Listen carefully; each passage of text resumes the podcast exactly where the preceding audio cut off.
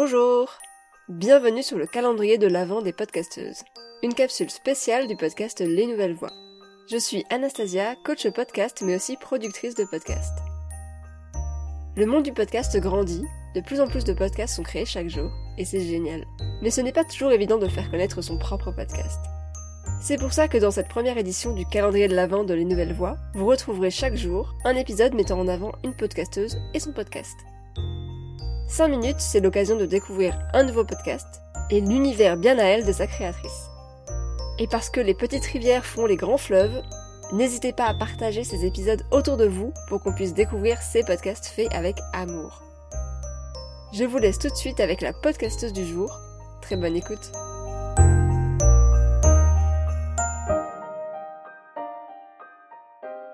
Alors moi c'est Laura, je vis à Paris et je suis journaliste spécialisée en santé, forme et bien-être euh, depuis une dizaine d'années.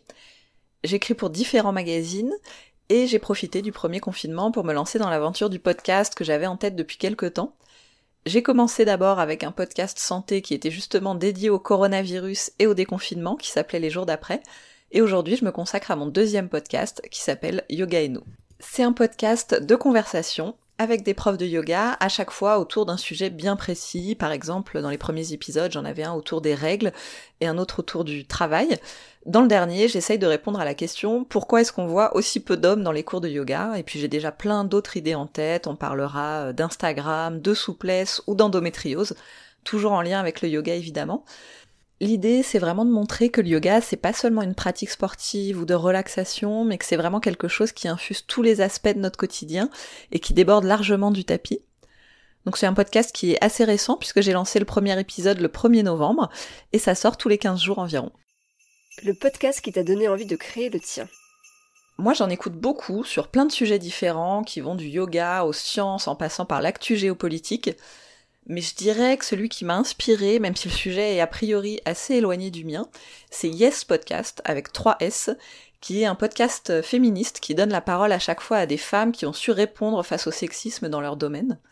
Et moi en fait je leur ai surtout piqué l'idée des thématiques très concernantes à chaque épisode, donc euh, dans mon podcast, c'est yoga et quelque chose à chaque fois, et elle, c'est warrior et quelque chose, par exemple warrior et sexe, warrior et maternité, etc. Donc voilà, je vous conseille euh, chaudement ce podcast. Pourquoi as-tu créé ton podcast?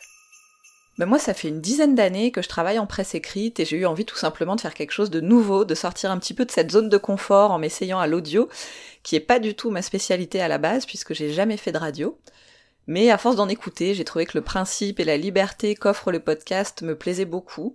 Et puis ça m'a semblé être euh, l'opportunité de prolonger mon métier de journaliste santé en traitant de sujets qui me tiennent à cœur, puisque le yoga c'est vraiment une passion, et surtout de pouvoir euh, décider de tout de A à Z, du sujet jusqu'aux intervenants et au résultat final, ce qui n'est pas toujours le cas quand je réponds à des commandes pour mes articles.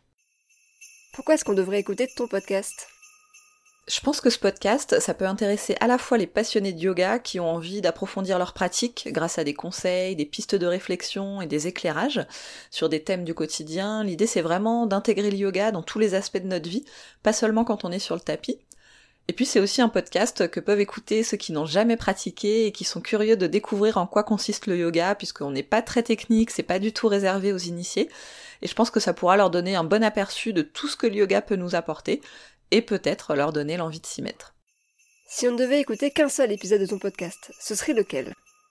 Eh bien, je vous propose de commencer par le premier, que j'ai consacré au yoga et aux règles. C'est un sujet qui a beaucoup plu, je pense parce que ça concerne toutes les femmes et que c'est pas si souvent abordé quand on parle de yoga.